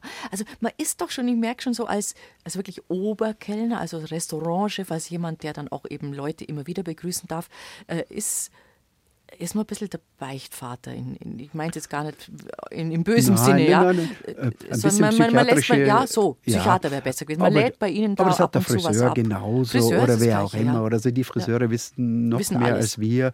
Äh, und ähm, die Diskretion ist essentiell das Vertrauen, das dir die Menschen in diesen Intimitäten geben. Deswegen ist es auch so, äh, ich, könnte viele Geschichten ausplaudern, müssten einige Menschen, auch solche, die noch, äh, noch im Amt, im mhm. politischen Amt sind, von heute auf morgen ihren Hut nehmen. Äh, aber die Diskretion Nein. gehört zu unserem ja, Beruf. Ja. Das muss nicht alles entschuldigen, das ist klar, aber ähm, wissen Sie, rauszubelabern, wer wie viel Geld wofür bezahlt hat, etc. drum und dran, das ist, das sind nicht, das ist nicht unsere Aufgabe. Nein. Die Bühne gehört voll und ganz dem Gast. Und wir als Mitarbeiter, wir dürfen auch nicht vergessen, dass auch wir nur Gast auf dieser Bühne sind. Das Restaurant, ob wir jetzt das Hotel Adlon nehmen oder was immer man will, ähm, man ist ein Teil davon, aber die Bühne strahlt auf uns ab. Idealfall, Im Idealfall können wir sie super bespielen und, und eine Bereicherung für die Bühne sein. Aber man muss schon sich bewusst machen, dass es Institutionen gibt wie die Aubergine. Die Aubergine hätte mich nie gebraucht. Der Herr Witzigmann auch nicht. Aber es war ein Glück für mich, dass ich da war. Und wenn ich einen, einen kleinen Teil zurückgeben konnte, dann ist es für beide gut gelaufen. Mhm. Und das versuchen Sie auch, um das nur wenigstens noch gestreift zu haben, zum Schluss auch, wenn Sie als Berater arbeiten, ja. wie zum Beispiel im Moment mhm. bei der Lufthansa, ja. Im Bereich Service eben, ja. dann versuchen Sie genau das weiterzugeben. Das ist ganz wichtig. Es ist meine, einer meiner Schlagsätze für die gesamte beratende Tätigkeit im Service ist ganz einfach. Finden Sie den Weg zum Herzen des Gastes jeder hat einen anderen Weg. Wo gehe ich dahin? Es ist ein Abwägen, wie viel Distanz ist vonnöten. Und in einem guten Lokal kommt jeder Gast jedes Mal das erste Mal. Mhm. Solange bis er selber sagt, dass er schon mal da gewesen ist. Es ist auch ein Unterschied, ob der Herr Huber äh, mit dem Bankvorstand zum Essen kommt oder ob er mit seinen Kegelbrüdern unterwegs ist oder mit seiner Ehefrau oder nicht mit seiner Ehefrau, wie auch immer, nicht? Ja? Also ich kann nicht ich bin immer nur das reagierende mhm. Medium, nicht, nicht derjenige, der sagt, na, mal schön, dass wir da sind, saufen wir halt wieder an. Mhm. Das geht nicht. Also das ist, sehen Sie, das ist aber die Faszination. Es gibt keine Schablone. Und dieses, diese 30 Sekunden, die man hat beim Betreten einer Wirtschaft, eines Lokals und da schon mal einen groben, ist der halt gut gelaunt, schlecht gelaunt, mit wem ist da, wie sind wir etc., das hilft schon viel. Ich glaube, wenn ich jetzt eine Wirtschaft hätte und ich müsste nach äh, Personal gucken oder schauen oder mhm. wie ich auswähle, ähm, vielleicht müsste man das ein oder andere Mal noch mehr Augenmerk darauf legen, ob diese freundliche, zugewandte Art da ist, als man es tut bei es uns manchmal. Gell? Bei uns mhm. sagt man, der kann, der, der kann was in sein Deckerle reindippen, ja, ja. der kann was herbringen, der kann zum Schluss äh, das Kartengerät ja. hinhalten, mehr muss er nicht können. Es stimmt halt eben doch es nicht. Es gehen viel mehr Lokale, viel nicht, mehr Lokale gehen an schlechtem Service zugrunde als an schlechter Küche. Schlechte Küche da beschwert sich der Gast. Der sagt, das war alt, das hat gestunken, das war versalzen, das war zu trocken. Da wird reklamiert. Es wird kaum einer kaum, kommen ja. und sagen, äh, Ihr Kellner ist ein Trottel. Mhm. Also, das ist die Person, ja, wenn es ja, wirklich ja, so ist. So, nein, wirklich, Sie, äh, ja. das schauen Sie, wir ja. leben, äh, unsere Passion oder, oder, unser Beruf lebt auch ein bisschen natürlich von den Trinkgeldern. Ja, klar. Ich mahne zum exzessiven Umgang mit dem Trinkgeld. Sprich, ist der super, dann sage ich, was. kriegt er noch. Ja, weil aber, war, auf, aber die, war, auf das kommt aber war, auch war es ein Trottel. Ja. Dann muss ich auch sagen, tut mir leid, ich habe mir nicht gefallen. Dann kriegt er eben nichts oder, oder wenig. Nicht mein, das muss man schon auch machen. Es, ist, äh, es, es gehört mit dazu. Mhm.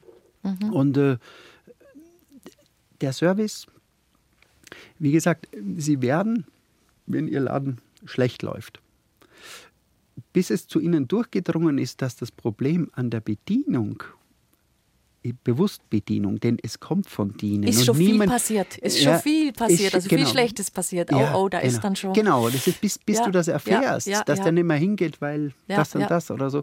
Und äh, mhm. das Dienen, das vorher angesprochen worden ist, es, das ist ja nichts Devotes, nichts Nein. Unterwürfiges, es ist ja Bedienen. Ich bin ja nicht Leibeigener oder Sklave, sondern ich habe durch meine Tätigkeit die Möglichkeit, den Aufenthalt von den Leuten zu veredeln. Und äh, ich sage immer so, ähm, je höher man geht, das Erfüllen der Erwartungshaltung ist das Minimum.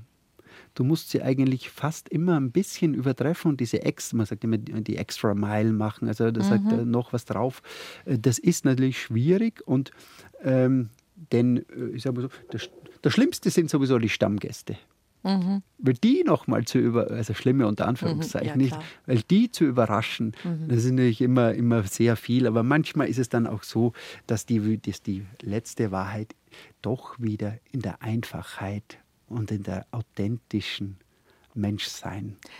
Also ich sage es Ihnen ganz ehrlich, ich glaube, es ist eine große Freude, wenn man ein Lokal betritt, jetzt auch das Neue, hm. das äh, in Planung ist auf ja. der Praterinsel und da kommt ein Mann wie Sie und heißt einen willkommen, kann ich mir nur schön vorstellen. Besser geht's nicht. So, so freundlich und zugewandt, wie Sie jetzt zu uns waren und mit uns gesprochen haben über all diese Dinge. Wenn Sie so den Menschen begegnen, da haben Sie viele Stammgäste, Herr Retter. es werden viele ja, dazukommen. es soll mich nicht stören. Man steht niemals allein. Man steht Nein. und fällt mit dem Team und wenn du kein gutes Team hast, äh, ja, ja, man kann Einzel Einzelkämpfer sterben meistens dem Märtyrertod. Mhm. Schön, dass Sie bei uns waren und auch so offen erzählt haben. Es war eine große Freude, Ihnen zuzuhören. Ich wünsche Ihnen ganz viel Glück und Erfolg und dass das Projekt auf der Praterinsel hoffentlich dann in diesem Herbst vielleicht tatsächlich starten kann und Erfolg hat. Und wenn Sie mit der Einstellung da wieder die Leitung übernehmen, dann kann es ja nur gut werden. Hoffen wir es. Ich sage danke für die Einladung, vergelt's Gott und einen schönen Tag.